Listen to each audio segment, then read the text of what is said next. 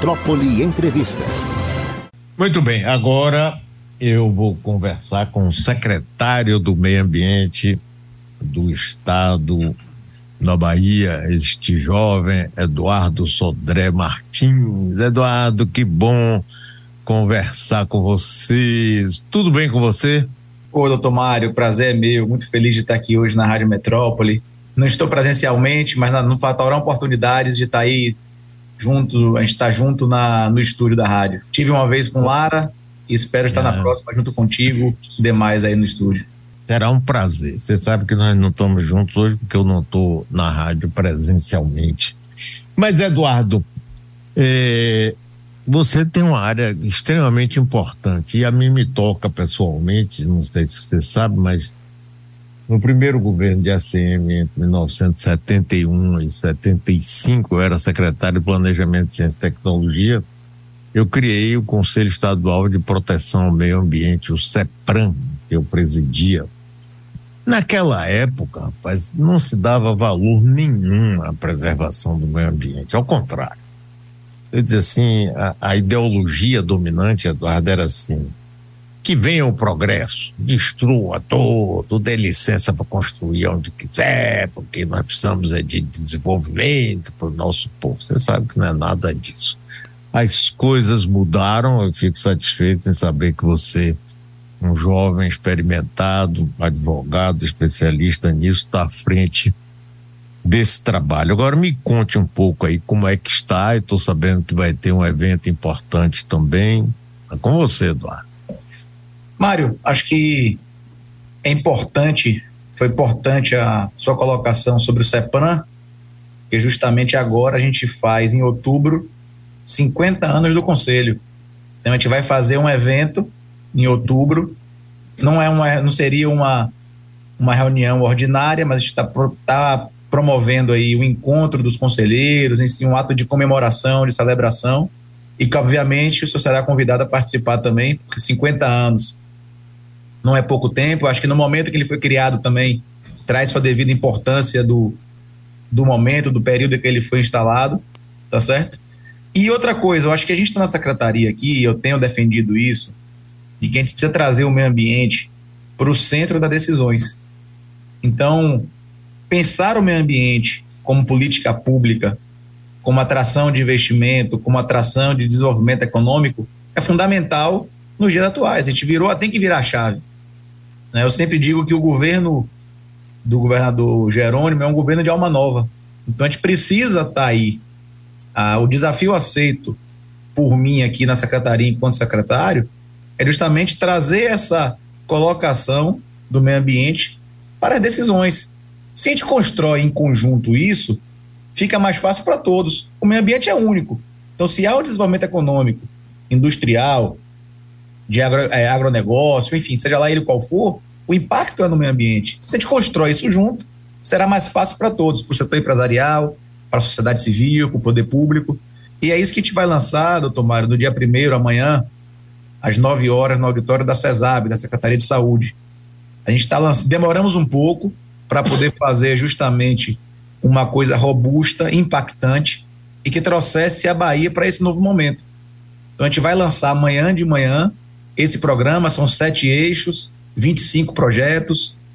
A gente está trabalhando aí, seguindo orientações de governo, de fonte de receitas próprias, através das compensações, das multas, enfim, trabalhando esse conjunto para que a gente consiga aplicar na prática, espelhando também o que vem sendo feito no governo federal, aplicar aqui e, no final das contas, ter o que nossa Constituição também tem, é ter um meio ambiente equilibrado para as presentes e futuras gerações.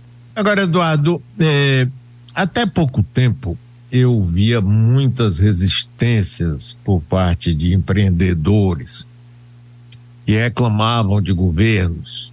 Eu me lembro bem no governo de Jacques Wagner, né, de que a Secretaria do Meio Ambiente demorava de dar licença, que era uma complicação, como se fosse uma coisa proposital para poder criar exigências descabidas. Eu, eu para mim, eu não, não, vejo assim isso de jeito nenhum.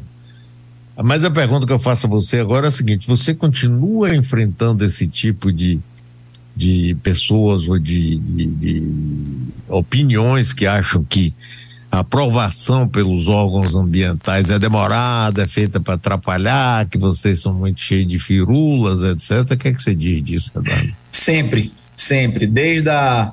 Eu sou advogado hoje licenciado, mas desde sempre a gente tem essas, essas cobranças, mas o nosso papel aqui é dar segurança jurídica para os dois lados. Então, é criar mecanismos de comando, controle, para que no final das contas exista o investimento, é um ato vinculado, mas todos os atos possíveis de mitigação, de recuperação, os condicionantes sejam aplicados e a gente consiga chegar a ter o investimento devidamente sustentável, com as condicionantes aplicadas. Então, isso tem sempre, a cobrança sempre existe. A gente tem um quadro de especialistas, técnicos e técnicos administrativos muito bom. Isso não tem o que negar. Mas óbvio que o a demanda da secretaria, a demanda do INEMA, componentes aí do CISEMA, do Sistema Estadual de Meio Ambiente, gera essa dificuldade, porque todo tipo de atividade que gera impacto e que tenha competência do Estado passa necessariamente por nós. Então, a demanda é muito grande. Agora, eu estou conversando com o secretário do Meio Ambiente do Estado, Eduardo Sodré Martins.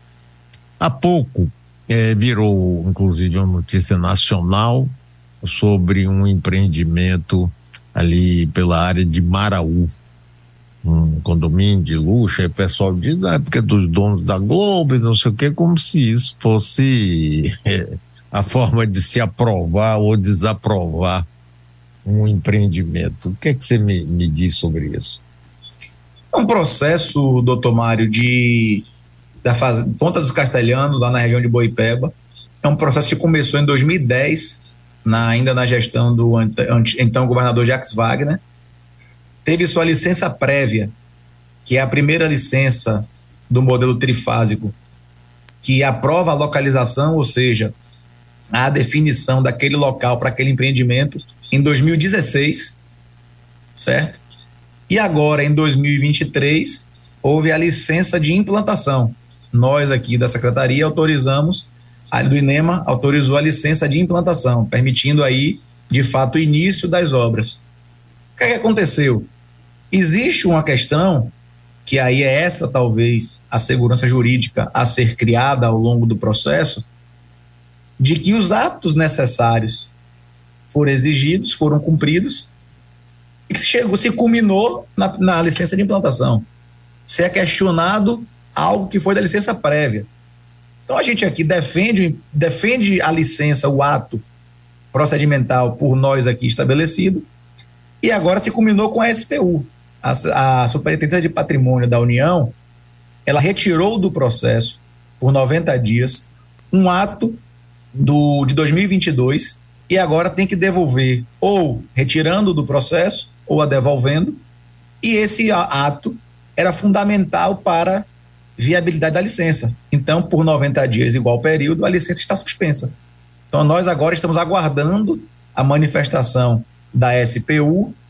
Vamos até, eles estarão aqui no meados de maio, pelo que me falha a memória, já recebi um comunicado deles. Vamos nos reunir, fazer um sobrevoo, algo nesse sentido na área, mas agora a bola está com eles. A gente está só acompanhando para que assim que seja feita a definição, tanto do documento como da TAUS, termo de autorização de uso sustentável, a gente tem uma definição também do processo. Até porque, doutor Mário, na própria licença de implantação que foi concedida, na portaria tem um artigo que o empreendimento só poderá iniciar a implantação após a conclusão do parecer do termo de autorização de uso sustentável. Que é isso que todos exigem, estão questionando. Eles estão exigindo essa TAUS. Eu já disse isso na própria portaria. Então, hoje, independente de estar suspenso ou não, se a TAUS demorar seis meses, um ano, quatro anos, ele só pode implantar depois da TAUS. Entendido. Aqui tem um ouvinte que pergunta, eu acho que não é da sua área, que é da prefeitura, mas de qualquer jeito eu vou fazer a pergunta. É, Cabral, ele diz: o secretário tem conhecimento do abandono do Parque do Abaeté, lagoa cheia de esgoto, invasões no entorno. E aí, a gente tem o Parque de Abaeté, ele tem uma sobreposição. Então, parte é do Estado, parte da Prefeitura. E aí eu aproveito e pego o gancho tanto para o Parque do Abaeté como para os demais parques. A gente está num processo dessa apresentação do novo modelo de gestão desses parques. Então, a gente está com um projeto tanto para Abaeté, como para São Bartolomeu, como para Pituaçu, e aí a gente já, de antemão, gostaria depois de uma nova oportunidade de apresentar essa ideia nossa para vocês aí da Rádio Metrópole, para o senhor, doutor Mário, que fez parte aí da criação do Parque de Pituaçu, então Isso. A, gente a gente quer trazer essa nova vitalidade para os parques, para o zoológico, então a Abaeté, de fato, parte com a gente e a gente está estruturando na área de uso comum ali umas intervenções, tanto na questão das baronesas, da limpeza, como na área do entorno também. Mas está tudo assim.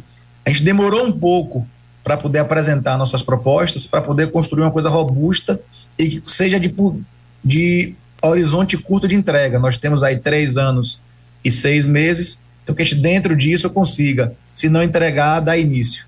Ah, eu acho ótimo, viu, Eduardo? Porque esse parque do Pituaçu eu, eu, foi criado por mim também nesse primeiro governo de ACM, Parque Metropolitano do Pituaçu.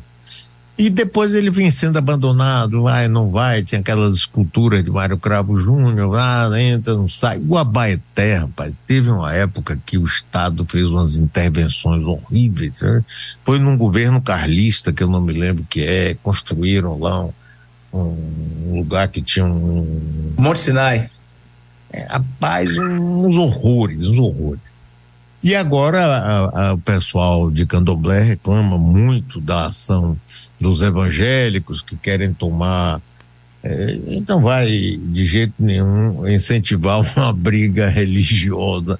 Mas eu acho muito importante, para quando você tiver esse projeto, me avise, vai ser uma grande alegria a gente poder conversar de novo, para poder você contar. Conte com a gente aqui, viu? Muito obrigado. Ah, de, de antemão, Tomara, eu posso dizer que a gente já tem, já tivemos com a Condé lá na área, então de antemão já, reunido, já nos reunimos com o governador e com o chefe de gabinete Adolfo, e já temos algumas ações emergenciais, que é o cercamento do parque, a ciclovia, a pista de Cooper e a área da drenagem. Então, os demais, a gente tem uma recuperação nós já estamos em conversa com Luciana Mandelli do IPAC para a questão das obras de Mário Cravo, para fazer usar aquela área do Bahia Café Hall também como isso um polo. Está lá abandonada. Isso. de Lelé ali, aquela área lá, aquela a, a, a arquitetura. Então, assim, a gente tem bastante coisa interessante. Então, assim que tiver com esse projeto bem estruturado, as pessoas se falam muito da concessão, né, doutor Mário? Eu não gosto de dizer que é só concessão. Acho que a Bahia de extensão territorial é muito grande para a gente definir um modelo de cada caso. Concessão pode ser um caminho? Pode. Pode ser ainda permanecer na gestão pública? Sim. Pode ser ter PPPs? Também. Então, assim, a gente concessões de equipamentos públicos? Também. Então, assim, a gente tem que construir para a Bahia os modelos específicos de cada região. Então, não é uma coisa fixa. Essa é uma, é uma das coisas que eu Edu, seja para a questão dos parques, para a questão de supressão, de outorga, trabalhar cada ambiente com sua devida especialidade. Muito bem, Eduardo, parabéns aí pelo seu trabalho, boa sorte, conte comigo, viu? As nossas ligações são profundas, não é? De carinho e de afeto. Então, um abração, sucesso para você, viu? Obrigado, Tomara, eu agradeço e estou à disposição no que precisar. Valeu. Um abraço, tchau, tchau, tchau a todos. Um abração. Tchau. Eduardo Sodré Martins, jovem secretário do Meio Ambiente do Governo do Estado da Bahia. Nós vamos para um intervalo comercial.